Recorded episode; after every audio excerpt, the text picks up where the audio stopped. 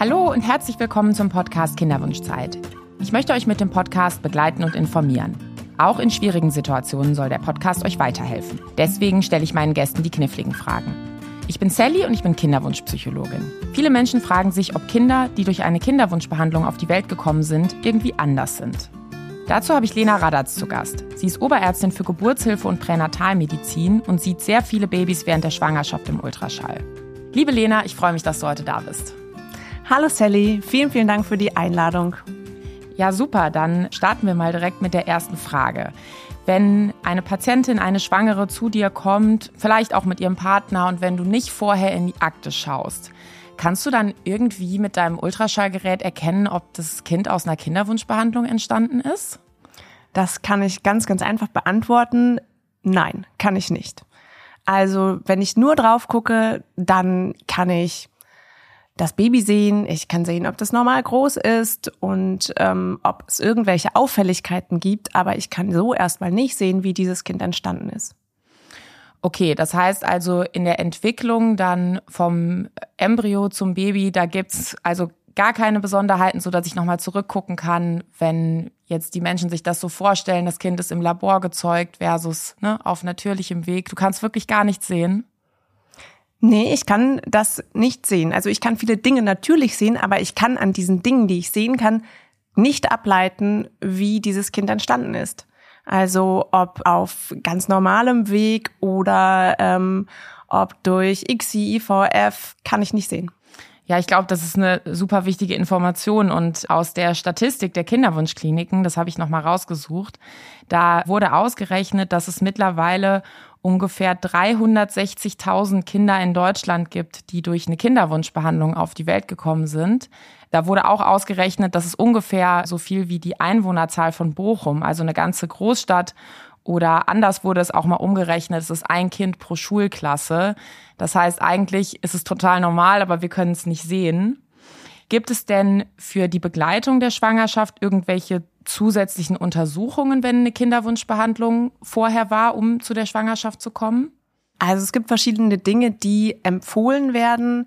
Hauptsächlich werden ähm, zusätzliche Ultraschalluntersuchungen einmal ähm, früh in der Schwangerschaft, so um die zwölfte Schwangerschaftswoche und einmal um die zwanzigste Schwangerschaftswoche empfohlen, ähm, weil verschiedene Studien gezeigt haben, dass es ein erhöhtes Fehlbildungsrisiko bei diesen Kindern gibt. So circa drei Prozent sind das. Ähm, genau, deswegen wird, werden diese zusätzlichen Untersuchungen empfohlen. Allerdings muss man sagen, dass ähm, in diesen Studien einfach überhaupt nicht klar ist, wie diese Werte zustande kommen. Mhm. Ja, und was ich mir auch vorstellen würde, ist, es gibt ja verschiedene Einflussfaktoren. Also auf der einen Seite das, woran man als erstes denkt, ist, ah, da war die Kinderwunschbehandlung im Spiel. Aber es gibt ja auch einen Grund, warum die Eltern eine Kinderwunschbehandlung brauchen und möglicherweise sozusagen hängen Dinge dann auch damit zusammen oder auch vielleicht ganz andere Einflussfaktoren. Stimmt es so ungefähr? Ja, ganz genau. Also ähm, man kann einfach, wenn man sich alle Kinder anguckt, sagen, okay, ähm, es könnte sein, dass es da ein etwas erhöhtes Fehlbildungsrisiko gibt. Allerdings kann man überhaupt nicht sagen, ob das jetzt mit der Methode zusammenhängt oder ob es mh, am durchschnittlich etwas höheren Alter der ähm, Eltern liegt oder an möglichen Vorerkrankungen, die eine Kinderwunschbehandlung erforderlich machen oder auch an bestimmten Medikamenten, die die Patientinnen nehmen. Alle diese Dinge können da einen Einfluss haben. Kannst du das mit dem Alter nochmal erklären? Was ist da unterschiedlich am Alter? Mit steigendem Alter einer Frau, aber auch eines Mannes, aber vor allen Dingen mit steigendem Alter der Frauen ähm, steigt das Risiko zum Beispiel für ähm, Trisomien, also Chromosomenstörungen bei den Kindern. Und dabei ist es völlig egal, wie diese Kinder gezeugt werden. Ab 35 ungefähr steigt das Risiko und je älter die Frau ist, desto höher ist das Risiko. Und wie gesagt, völlig unabhängig von der Entstehung des Kindes. Ah ja, okay, das verstehe ich, weil wenn man dann in die Statistik von den Kinderwunschbehandlungen guckt, sieht man ja, dass die Frauen, glaube ich, ein bisschen über 35 Jahre alt sind, wenn die erstmalig in die Kinderwunschklinik kommen und die Männer etwas über 38.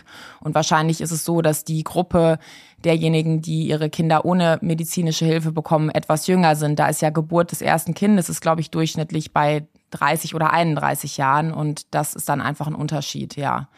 Und viele Menschen brauchen ja auch sehr lange, bis sie in die Kinderwunschklinik gehen. Das ist, glaube ich, auch etwas, was ich jetzt nochmal mitgeben kann, dass man ein Jahr sollte man es ruhig zu Hause probieren. Wenn man 35 ist, dann lieber schon nach einem halben Jahr die Kinderwunschklinik aufsuchen. Aber aus den Studien wissen wir auch, dass die meisten Menschen eher nach vier oder fünf Jahren dann kommen. Und daher kommt natürlich dann der Altersunterschied der Gruppe derjenigen, die eine Kinderwunschbehandlung in Anspruch genommen haben. Wie gehst du denn mit schwangeren Paaren oder Eltern um, die einfach ja sich Sorgen machen wegen Auffälligkeiten? Also wenn die jetzt zu dir kommen und so eine Untersuchung geht los, wie läuft das ab?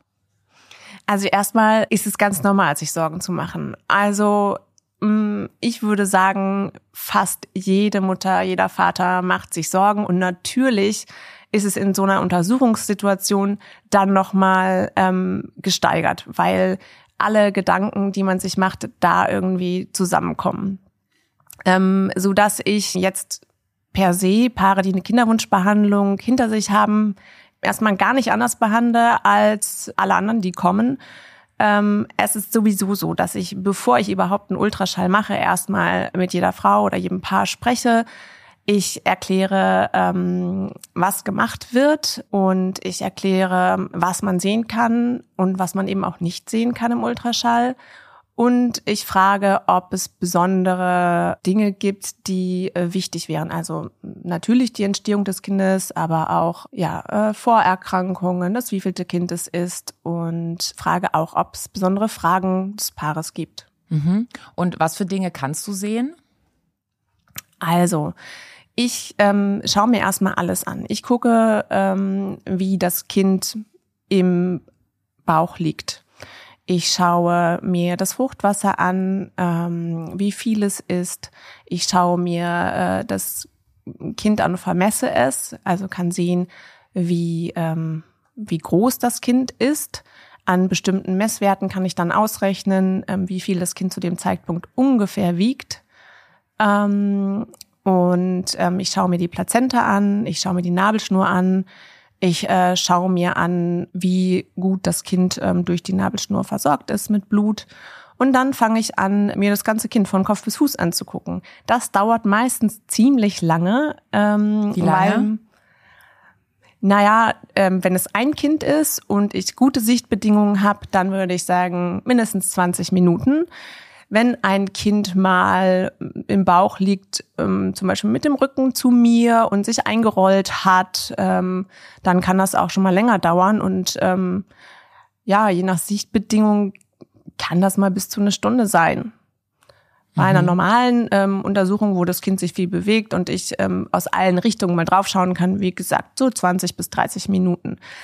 Und ja, man guckt sich äh, ganz, ganz viele Details an. Also wie der Kopf aussieht, wie das Gehirn aussieht, ähm, wie das Kind im Profil aussieht, mh, mm, dann Arme, Beine, ich gucke mir alle Knochen im Körper an, vermesse die alle, schaue, ob alle Knochen die gleiche zum Kind passende Länge haben.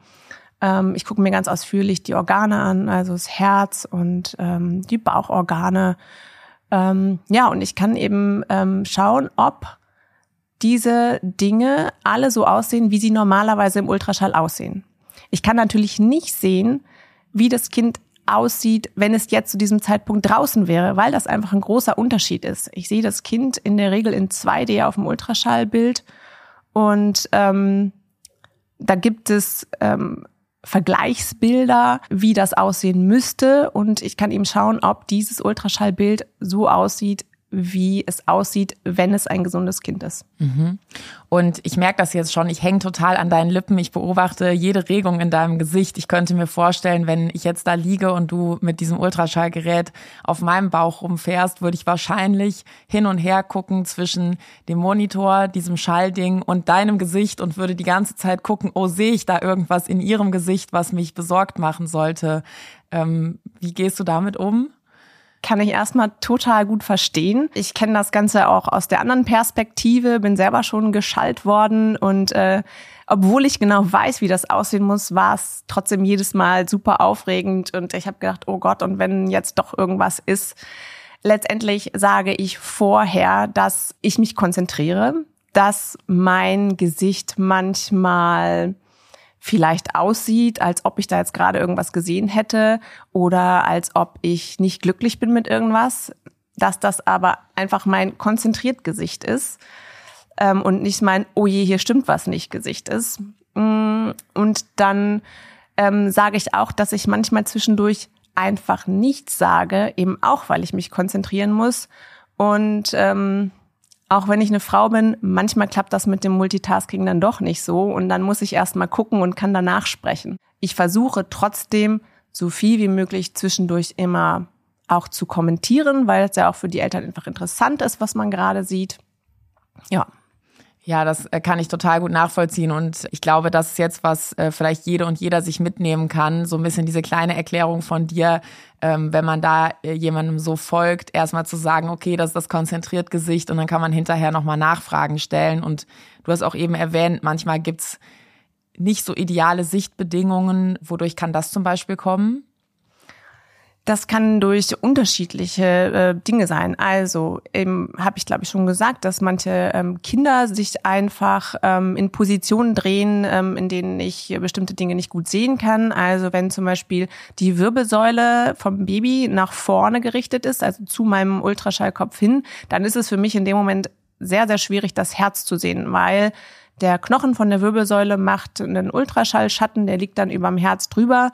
Und man muss sich vorstellen, das Herz ist ja einfach noch sehr, sehr klein. Auch wenn es auf dem Ultraschallbild sehr, sehr groß aussieht, ist es in Wirklichkeit ziemlich klein. Und ähm, wenn dann die Wirbelsäule im Weg ist, dann muss man da drum rumschallen. Das geht auch aber ist einfach ein bisschen schwieriger. Genauso, wenn bestimmte ähm, Teile des Kindes, das kann der Kopf sein, aber auch, ähm, wenn das Kind andersrum liegt, die Füße tief unten im Becken der Frau liegen, ähm, hinterm Schambein, dann ist das auch schwierig zu sehen. Es ist auch so, ähm, dass ähm, man durch bestimmte Bauchdeckenbeschaffenheiten schwieriger schallen kann. Das ist jetzt gar nicht mal unbedingt nur eine etwas äh, dickere Bauchdecke, sondern einfach auch die Beschaffenheit des Gewebes drunter. Sehr dichtes Gewebe.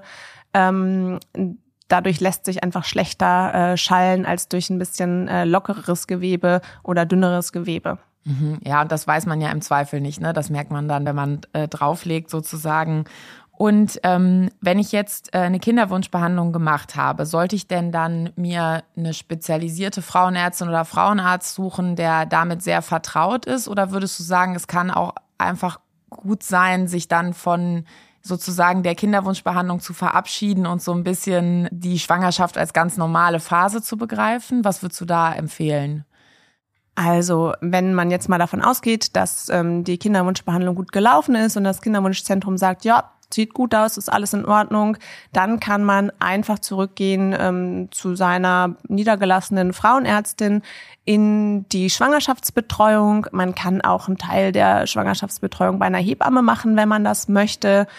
Ähm, die niedergelassene Frauenärztin wird einem immer sagen, wenn man besondere Untersuchungen machen lassen sollte. Es gibt Empfehlungen, die alle Frauenärztinnen kennen und genau, da ähm, hangeln die sich entlang und ähm, sagen dann zum Beispiel, diese Frau ist über 35. Da sollte im ersten Trimester und dann nochmal um die 20. Woche herum ähm, eine besondere Untersuchung gemacht werden oder zumindest angeboten werden. Denn es ist ja nicht so, dass man äh, diesen Empfehlungen folgen muss. Ja, und diese äh, Dinge werden einem dann empfohlen werden und dann äh, kann es gut sein, dass die niedergelassene Frauenärztin einen ähm, zum Beispiel zu einem speziellen Ultraschaller schickt für diese Untersuchung. Ja, und das hat aber nichts mit der Kinderwunschvorgeschichte zu tun, sondern einfach zum Beispiel das Alter ist ein Faktor oder generell wahrscheinlich auch die Abläufe in der Praxis, ob die das jetzt selber anbieten oder eben nochmal von jemand anders da kooperieren. Also es ist schon so, dass ähm, die meisten niedergelassenen Frauenärztinnen ähm, einen auf jeden Fall mit ähm, einer Kinderwunschbehandlung in der Vorgeschichte äh, nochmal zu einem speziellen Ultraschall schicken werden. Ähm, viel auch, um einfach selber auf der sicheren Seite zu sein. Ähm, es gibt natürlich auch niedergelassene KollegInnen, die das selber können. Dann ist das auch völlig in Ordnung. Die meisten können das ganz gut einschätzen oder wissen auch einfach, was sie selber machen können und dürfen und was eben nicht. Mhm. Und äh, wie viel hast du dafür geübt oder was hast du alles gemacht dafür, dass du das, dass du es machen kannst? Also ähm, hauptsächlich ähm, ist einfach immer und immer und immer wieder gemacht. Mhm. Also das äh, gerade bei Ultraschall ist das A und O, es einfach oft zu machen. Natürlich am Anfang immer mit jemandem, der neben einem sitzt oder hinter einem sitzt. Ähm, ganz am Anfang auch mit jem, jemandem, der schallt und man selber darf dann auch noch mal danach. Ähm, genau und dann mit jemandem, der hinter einem sitzt und dann ähm, einfach immer wieder und wieder ähm, viele tausend Male. Ja. Ähm, genau, und natürlich äh, gibt es viele Fortbildungen und Lehrgänge, die man äh, macht ja. damit man das äh, dann auch richtig interpretieren kann, was man dort sieht. Ja, und ich glaube, jeder, der schon mal so ein Ultraschallbild gesehen hat mit so schwarz-weißem Schnee auf diesem Ding, das ist schon äh, eine beachtliche Fähigkeit, die ähm, die Ärztinnen und Ärzte sich da erarbeiten, da eben wirklich was erkennen zu können und das eben auch noch auf einem bewegten Bild. Also das ist eben schon erwähnt, ne? Die Kinder bewegen sich ja auch. Und was würdest du denn sagen, wenn es die Kinderwunschbehandlung nicht ist? Was sind denn Risiken in einer Schwangerschaft? Oder was ist diese, es wird ja auch oft von der Risikoschwangerschaft gesprochen. Was sind das denn für Aspekte oder Besonderheiten? Na, da gibt's ja einen ganzen Katalog, den man, wenn man seinen Mutterpass dann irgendwann aufschlägt, dort auch finden wird. Das muss dann, ähm, wenn die Schwangerschaft festgestellt äh, wird, der ähm, niedergelassene Frauenarzt, Frauenärztin auch ähm, ankreuzen ähm, und da zählen relativ viele Dinge dazu. Also ähm, eben das Alter, dann äh, Vorerkrankungen, dann ähm, Medikamente, die man einnimmt, solche Dinge wie starkes Übergewicht allein kann schon ähm, die Schwangerschaft zu einer Risikoschwangerschaft machen, dann Auffälligkeiten in einer Vorschwangerschaft, ähm, und was heißt denn eigentlich genau Risiko? Also heißt das dann quasi, ich muss mir Sorgen machen oder was, was bedeutet das eigentlich genau? Das bedeutet eigentlich nur, Achtung, behandelnde Hebamme, behandelnder Frauenarzt, man muss auf bestimmte Dinge achten. Das bedeutet nicht, dass diese Schwangerschaft auf jeden Fall nicht gut läuft. Sonst wären nicht so viele Frauen äh, da draußen, die über 35 ein ganz gesundes Kind bekommen haben. Ne, das sind ja immer noch viel, viel mehr, als die ähm, kranke Kinder haben. Also ähm, es ist eigentlich eher was für uns, was uns aufmerken lässt, okay, guck noch mal da genauer hin, dass du nichts verpasst. Und die meisten Dinge, die passieren können, sind ja auch behandelbar, wenn man gut hinschaut. Das heißt, es ist eigentlich mehr sowas wie eine Vorsichtsmaßnahme oder eine Versicherung, wo ich immer lieber sage, naja, ich habe diese ganze Liste mit den Risikofaktoren und ich kreuz mal alles an, was vielleicht sein könnte und im nächsten Schritt gucke ich dann eigentlich überhaupt erst, liegt hier überhaupt irgendwas vor. Ja, das Risiko ist halt eben noch nicht eine Krankheit ja. per se. Das macht, das Risiko sagt noch nicht, oh, hier wird auf jeden Fall was schieflaufen in der Schwangerschaft, sondern oh, pass lieber ein bisschen auf, schau auf bestimmte Dinge genau, damit eben alles gut läuft. Ja, okay. Das ist, glaube ich, total wichtig, dass man eben, wenn man da so ein Kreuzchen ähm, auf seinem Mutterpass bekommt, eigentlich braucht man sich dadurch nicht verunsichert fühlen, sondern eigentlich kann man sich damit gut abgesichert fühlen, weil man weiß, es werden bestimmte Dinge beachtet und begleitet und es wird lieber mal ein Kreuzchen zu viel angekreuzt und genau geguckt, als zu sagen, naja, das sehen wir ja dann, wenn was ist. Ja, genau. Also ich persönlich würde es so machen, wenn ich sehe, meine Frauenärztin, Frauenarzt kreuzt da jetzt irgendwas an, dann würde ich mal nachfragen, was bedeutet das denn jetzt für mich oder für Sie? Was machen wir denn jetzt damit? Mhm. Ja, das ist, glaube ich, total wichtig zu verstehen, was ist eigentlich die, das heißt, glaube ich, therapeutische Konsequenz. Ne? Also ich habe irgendeinen Datenpunkt und was ziehe ich daraus jetzt für einen Schluss, ja. Und ähm, kannst du uns noch ein bisschen was darüber erzählen, wie es mit Zwillingen ist? Weil die sind ja in der Kinderwunschbehandlung leider etwas häufiger, weil oft zwei Embryonen eingesetzt werden und dann mit einer 20-prozentigen Wahrscheinlichkeit ungefähr ähm, Zwilling ist eine Zwillingsschwangerschaft ist. Was ist der Unterschied zwischen Zwillingen und einem Einling? Ganz von ähm, Anfang an erstmal, es sind zwei Kinder, äh, die sich eine Gebärmutter teilen müssen, ähm, die per se erstmal für ein Kind gemacht ist. Mm, da können dann, wie man ja sieht an den vielen Zwillingspärchen, die draußen rumlaufen, äh, oft auch ganz wunderbar zwei Kinder drin ähm, Platz finden. Aber ähm, dann gibt's ja unterschiedliche Zwillinge. Manche teilen sich nur die Gebärmutter, manche teilen sich auch noch die Plazenta, manche teilen sich ähm, auch noch die Eihäute komplett. Wenn jetzt zwei Embryonen eingepflanzt werden, dann sind das eher Zwillinge, die sich nur die Gebärmutter teilen und jeder hat seine eigene Plazenta. Das ist dann vom Risiko schon mal ein bisschen weniger.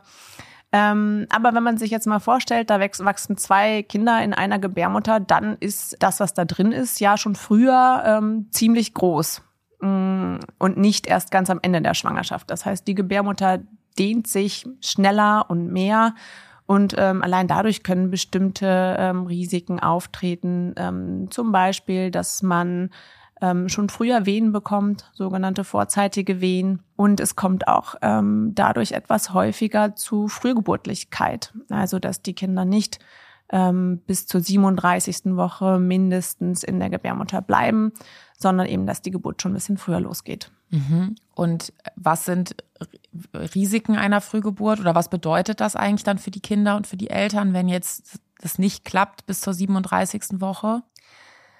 Also das kommt ein bisschen drauf an, wie früh die Frühgeburt mhm. ist. Ne? Dann gibt es ähm, die frühe Frühgeburt ähm, und die späte Frühgeburt ähm, die äh, späte Frühgeburt nach der 34. Woche. Da ist es so, dass ähm, die Kinder ähm, meistens relativ fit auf die Welt kommen und einfach ein bisschen Unterstützung brauchen, sich an ähm, die Welt anzupassen. Also die können oft ähm, ihre Temperatur noch nicht ganz so gut halten wie Reifgeborene. Die brauchen ähm, manchmal Unterstützung ein bisschen beim Atmen am Anfang. Ähm, die brauchen ähm, manchmal ein bisschen Unterstützung beim Trinken, Essen. Ähm, aber die äh, machen das in der Regel ziemlich gut. Das kann sein, dass die äh, für einige Wochen ähm, zur Beobachtung auf der Kinderstation sind. Meistens sind die aber gar nicht so lange auf der Intensivstation, sondern gehen ziemlich schnell auf eine normale Neugeborenenstation. Ähm, genau. Und bei den ganz frühen Frühchen ähm, die Kinder können ja ab der 24. Schwangerschaftswoche schon überleben. Da ist es natürlich trotzdem ein riesiger Unterschied, ob das jetzt die 24. Woche ist, die 28. oder die 32. Je früher die auf die Welt kommen, desto mehr Probleme können sie haben. Ähm, und so eine ganz frühe Frühgeburt ähm, kann schon schwerwiegende Probleme machen. Die Kinder sind auf jeden Fall ähm, lange auf der Neo-Intensiv und brauchen ganz, ganz viel Unterstützung, können Probleme mit Hirnblutungen haben, mit dem Darm, ähm, mit der Lunge. Ähm, das können schon Dinge sein, die auch ähm, später im Leben noch Probleme machen. Ja, und wenn ich mir jetzt überlege, ich bin in der Kinderwunschklinik und ich habe diese Situation, dass ich jetzt vor der Entscheidung stehe, ähm, lasse ich zwei Embryonen transferieren und habe ungefähr 20-prozentiges Risiko, dass es Frühchen werden, wenn Zwillinge werden oder eben ein deutlich geringeres Risiko. Ich glaube, das ganz normale Risiko ist irgendwie bei 10 Prozent. Ne? Und dann weiß man ja auch nicht, ist man jetzt in der Kategorie von denjenigen, wo das ganz gut läuft oder ähm, ist das eigene Kind vielleicht eins, was dann von solchen Problemen betroffen ist. Und wenn jetzt ähm, so eine Schwangerschaft schon weit fortgeschritten ist, bis zur 37. Woche, was passiert denn dann in der letzten Zeit der Schwangerschaft noch? Also wofür brauchen die Kinder denn dann diese Wochen noch, wenn die schon relativ groß sind und schon relativ fit sind? Was passiert da noch? Also das ähm, Kind reift einfach noch. Ne? Die Organe sind quasi schon fertig, ähm, aber die reifen noch heran. Die Lunge ähm, hat äh, in den letzten Wochen dann ähm, nochmal die Chance ähm, zu reifen, dass das Kind wirklich gut atmen kann, wenn es auf die Welt kommt. Ähm, zwischen der 37 plus 0 und dann äh, dem Termin beziehungsweise zehn Tage über Termin, Termin geben die meisten Kinder ja selber den Startschuss, wann sie auf die Welt kommen möchten. Und das ist eigentlich das Allerbeste darauf zu hören. Also wenn jetzt mein Kind mit 37 plus 2 den Startschuss gibt, ähm, dann heißt es auch, okay, jetzt ist für mein Kind der beste Zeitpunkt, auf die Welt zu kommen. Und dann muss ich mir keine Gedanken machen, oh, drei Wochen mehr wären aber viel besser gewesen, dann hätte mein Kind noch viel bessere Chancen. Nein, nein, so ist es nicht. Es ist eher so, dass ähm, eben ähm, über komplizierte hormonelle Wege diese Kinder selber den Startschuss geben, wenn sie bereit sind, auf die Welt zu kommen. Und es ist ähm, super gut, wenn man die Möglichkeit hat, ähm, darauf einfach zu warten. Mhm.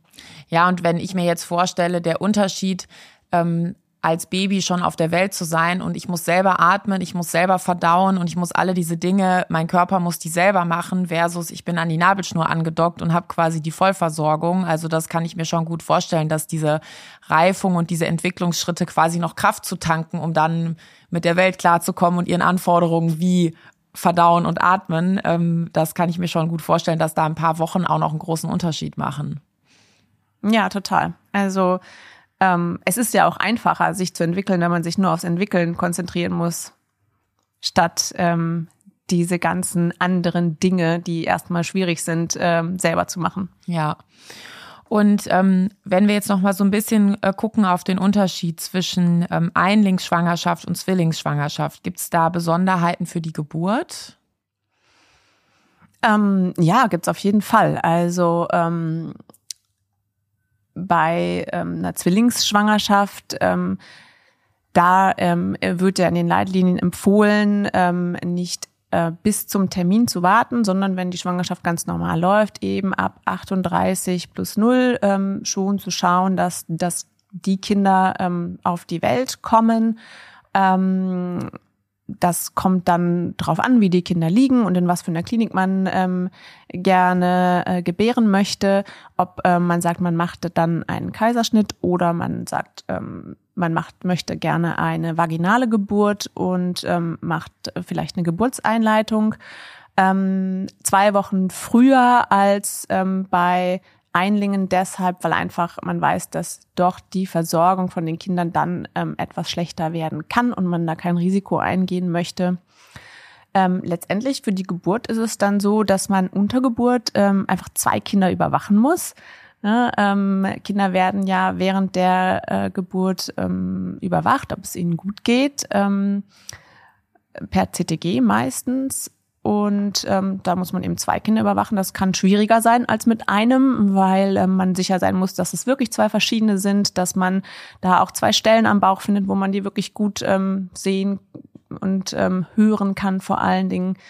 Ähm, und dann muss liegt es einfach daran, ähm, wie die Kinder im Bauch liegen. Ne? Das, ähm, Im besten Fall liegen die beide mit dem Köpfchen nach unten und es kommt einfach erst das eine und dann kommt das andere. Es gibt aber auch Fälle, da liegt eins mit dem Kopf nach unten und das andere mit den Füßen nach unten.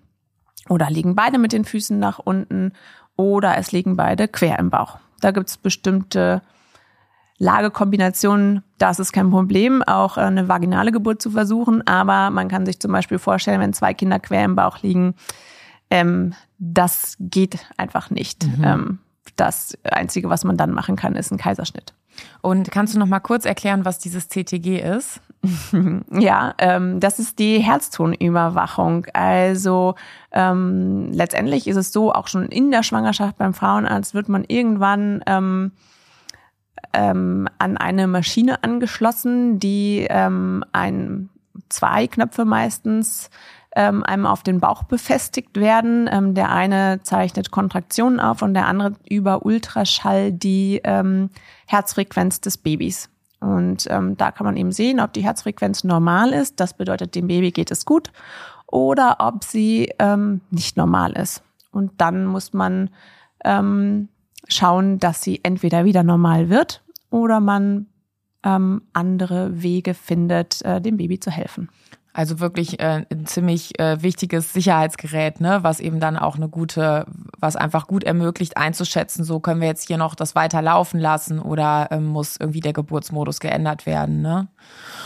Und ähm, mit ähm, Versorgung der Kinder, das habe ich jetzt, glaube ich, auch so verstanden, das hat, ist wahrscheinlich auch ein Platzproblem. Ne? Wenn ich eine Zwillingsschwangerschaft habe, dass einfach gegen Ende der Schwangerschaft es wirklich einfach sehr eng wird. Du hast es vorhin schon erklärt, dass die zwei Kinder einfach weniger Platz haben. Hat das wirklich was ganz praktisch mit dem Platz zu tun? Es hat was mit dem Platz zu tun, aber auch damit, dass ähm, ja eben zwei Kinder über den Blutstrom zur Gebärmutter und zur Plazenta hin versorgt werden müssen und ähm, ja, wenn die beiden sich das teilen müssen, kann eben es auch sein, dass ähm, ja, das irgendwann nicht mehr optimal funktioniert. Ja, das kann ich mir vorstellen, dass wenn sozusagen der Körper der Frau oder die normale Schwangerschaft dafür ausgelegt ist, eins zu versorgen, also doppelt so viel ist einfach so einfach geht's halt nicht. Ne? Also das finde ich gut nachvollziehbar. Und ich würde jetzt gerne, ähm, du hast es am Anfang schon eigentlich sehr deutlich gesagt, dass du äh, wenig Besonderheiten sehen kannst oder gar keine Besonderheiten bei den Kindern sehen kannst aus der Kinderwunschbehandlung. Ist die Geburt irgendwie anders? Würde man an eine Geburt anders rangehen, wenn eine Kinderwunschbehandlung im Vorfeld war? Ähm, nee, ganz klar nein. Also ähm, es gibt viele Frauen oder Paare, die sich viele Sorgen machen oder auch besondere Wünsche bezüglich der Geburt ähm, haben. Dann natürlich auf jeden Fall ja. Ähm, jetzt wenn ansonsten die Schwangerschaft unkompliziert verlaufen ist und ähm, es da keine speziellen Anforderungen gibt, dann nein. Dann äh, warten wir im besten Fall auf Wehen oder Blasensprung und äh, sehen uns im Kreissaal. Mhm. Und ähm, wenn jetzt Leute zu dir kommen würden und sagen würden, oh, diese Kinderwunschzeit, es war so schwierig und wir konnten da nichts kontrollieren und irgendwie kommt es uns so vor, dass ein Kaiserschnitt irgendwie eine kontrolliertere Geburt ist. Wie würdest du die beraten? Mm, ich würde auf jeden Fall erstmal ganz ausführlich mit denen äh, darüber sprechen, ähm, wie eine vaginale Geburt verläuft, wie ein Kaiserschnitt verläuft. Ich würde die Vor- und Nachteile erklären und ähm, auch dazu sagen, dass natürlich beim Kaiserschnitt bestimmte Dinge ähm, kontrollierbarer sind oder zumindest erscheinen, aber ähm, dass es auch da Dinge gibt, die man nicht kontrollieren kann, wie OP-Komplikationen oder wie es einem danach geht, wie gut man danach als Mama sein Baby versorgen kann.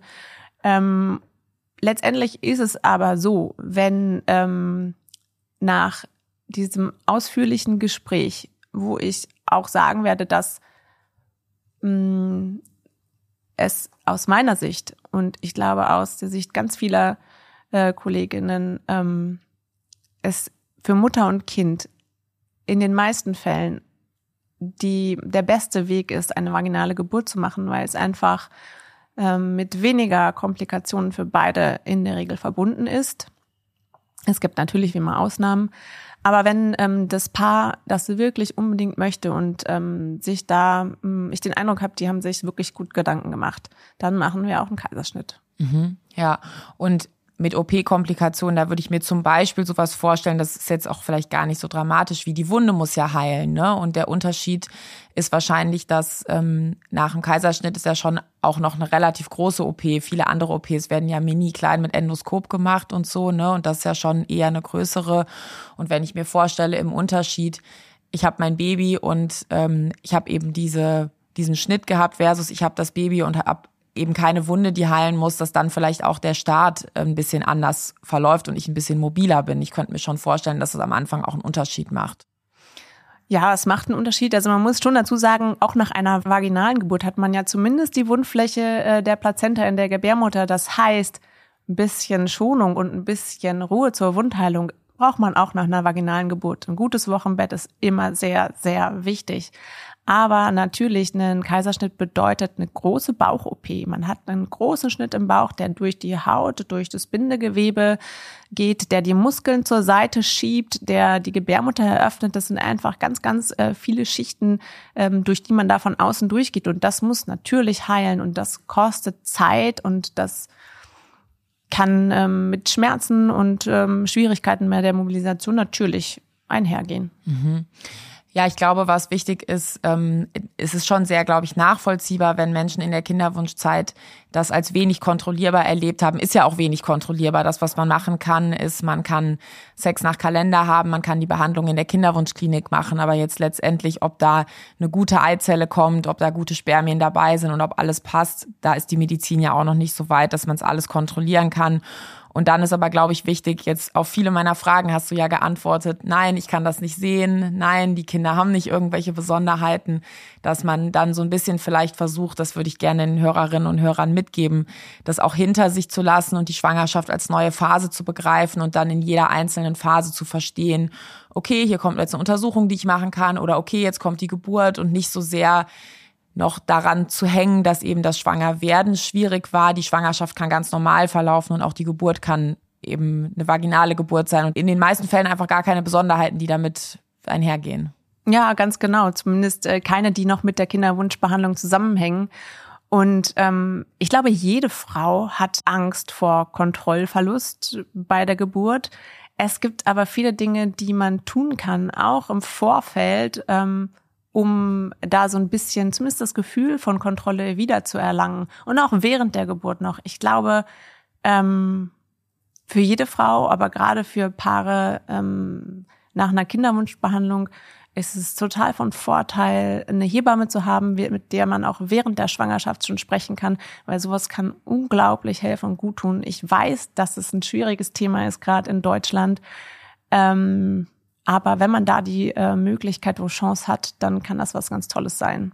Auch ähm, sich äh, auf die Geburt besser vorbereitet zu fühlen und ähm, ja, dass äh, dieser erlebte Kontrollverlust nicht ganz so groß ist vielleicht. Ja, ja, und ich glaube, die Hebammenverbände tun da auch gerade sehr viel, um neben der äh, Vor-Ort-Hebammenbetreuung auch Online- und Telefonangebote und all diese Dinge anzubieten, damit jetzt vielleicht diejenigen, die keine Hebamme gefunden haben, die sie vor Ort besuchen kann, auch eine Versorgung erhalten. Also das finde ich auch nochmal ganz wichtig für diejenigen, die eine Kinderwunschbehandlung gemacht haben wenn vielleicht auch eine Fehlgeburt in der Vorgeschichte war, fühlt man sich möglicherweise, fühlt sich das nicht richtig an, schon mit dem positiven Schwangerschaftstest dann die Hebamme zu suchen. Vielleicht wartet man bis zur 12., 13. Woche und dann ist es ja schon manchmal noch schwierig, jemanden zu finden.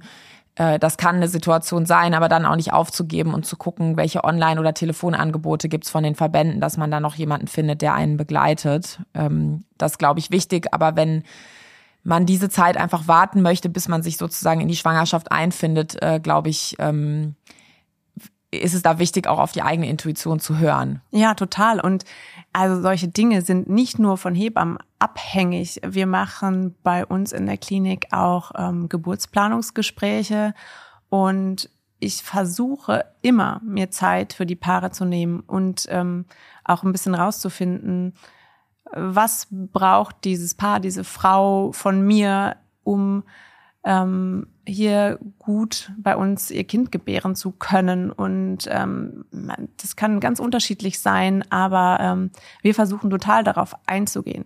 Es ist im Klinikalltag leider manchmal so, dass man in dem Moment dadurch, dass wir natürlich auch akute Notfälle mitbetreuen, vielleicht nicht die Zeit haben, aber es gibt auf jeden Fall auch immer die Möglichkeit, nochmal wiederzukommen. Und natürlich, ähm, jeder Mensch hat gute und schlechte Tage, so leider auch ähm, Ärzte. Deswegen natürlich kann es sein, dass so ein Gespräch nicht optimal verläuft. Aber ähm, ich glaube, ehe ich aufgebe, würde ich schauen, dass ich für mich doch nochmal suche und einen Platz finde und Menschen finde, wo ich mich wohlfühle und ähm, sicher in die Geburt gehen kann. Ja, und ich glaube, was äh, auch noch wichtig ist, äh, du hast eben gesagt, ähm, der optimale Zeitpunkt dafür, dass ein Baby auf die Welt kommt, ist, wenn es selber bereit ist. Und äh, die Kinder richten sich ja nicht danach, ob jetzt praktisch gerade in der Klinik, ähm, wie viele Kinder da gleichzeitig geboren werden, sondern die kommen eben, wann die wollen. Und das würde ich mir so vorstellen, dass an manchen Tagen kommen eben viele und an manchen kommen weniger. Und dass das natürlich einen Unterschied dann macht, wie viel Betreuung ich bekommen kann, ist auch klar. Ne? Und ich glaube, da müssen alle zusammen, also die werdenden Eltern, das Gesundheitssystem, alle zusammen sich irgendwie drauf einlassen, dass es am Ende doch ein kleines Wunder ist und viele Dinge wir mitmachen können und mitbeobachten können, aber eben nicht, nicht alles kontrollieren können. Ja, ganz genau. Wie auch im weiteren Leben mit Kindern übrigens. Also das hört ja bei der Geburt nicht auf. Ab da ist äh, spätestens ab da ist äh, jeder Tag ein großes Abenteuer und unvorhersehbar und hat mit super viel Kontrollverlust zu tun. Und ich glaube, es ist ein großes Glück, wenn man sich äh, schon ähm, mit Schwangerschaft und Geburt darauf einlassen kann, dass es eben äh, ja ein Abenteuer mit Ups und Downs ist, nicht immer nur rosa-rot, aber doch am Ende des Tages meistens das Ganze wert. Ja, ich glaube, das ist ein sehr schönes Schlusswort. Ich glaube, es ist nicht einfach, aber vielleicht in der Bewältigung der, dieser Unsicherheit und den Dingen, die man nicht kontrollieren kann, lieber auf die Kinderwunschbehandlung zurückzugucken und zu sagen, hey, obwohl das so unsicher war, haben wir das durchgehalten und durchgestanden und das ist eigentlich etwas, wir haben geübt sozusagen und wir sind bereit, uns solchen Situationen zu stellen und wir können die überstehen. Ich glaube, wenn man sich selber so sieht und nicht so sehr als, oh, unsere Widerstandsfähigkeit ist abgenutzt, dann kann man das, glaube ich, schaffen, aus der Kinderwunschbehandlung ganz normal die Schwangerschaft zu erleben und so wie alle anderen auch die Geburt mit allem, was man nicht kontrollieren kann, was damit dazugehört. Das ist, glaube ich, etwas, was wir hoffentlich schön Leuten auch mitgeben können als Sichtweise. Ist, glaube ich, nicht simpel, aber wichtig. Du hast uns einen tollen Überblick über das Thema gegeben. Vielen Dank, liebe Lena, dass du dir die Zeit genommen hast, um mit mir zu sprechen. Liebe Hörerinnen und Hörer, wenn ihr euch ein Thema wünscht, schickt mir eure Ideen an 416r.bmfsfj.bund.de. Die E-Mail-Adresse findet ihr in der Episodenbeschreibung. Dieser Podcast ist Teil eines Unterstützungspakets und zwar vom Informationsportal Kinderwunsch. Auch den Link findet ihr in der Episodenbeschreibung. Abonniert den Podcast auf dem Podcast-Player eurer Wahl und wenn er euch gefällt, gebt dem Podcast eine 5-Sterne-Bewertung. Das hilft uns, noch mehr Menschen mit dem Thema zu erreichen. Vielen Dank fürs Zuhören und ich freue mich schon auf die nächste Folge. Weitere Hilfe und Unterstützung finden Sie auf dem Informationsportal des Familienministeriums unter www.informationsportal-kinderwunsch.de.